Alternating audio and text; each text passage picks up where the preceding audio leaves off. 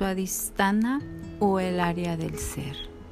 Segundo chakra y Ayurveda.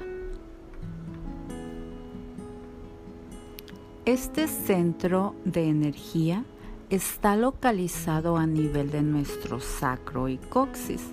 Se relaciona con los órganos reproductores, los ovarios de la mujer, el tracto urinario y los riñones. Su datu es la sangre.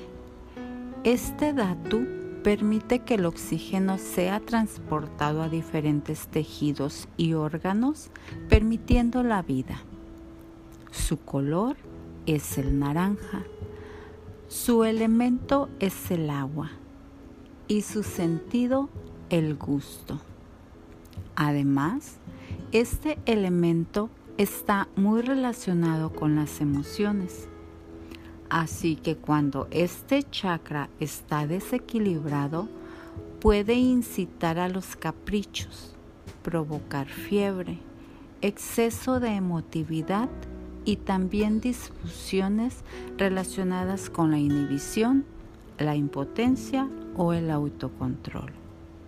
Sin embargo, cuando está equilibrado, aporta jovialidad, favorece las relaciones con la familia y amigos, gran capacidad de adaptación al cambio y una mente flexible.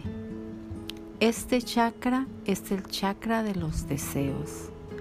Las expresiones utilizadas por las personas en esta etapa de desarrollo suelen evocar aspectos positivos como agradable, súper, muy bien, divertido y bonito.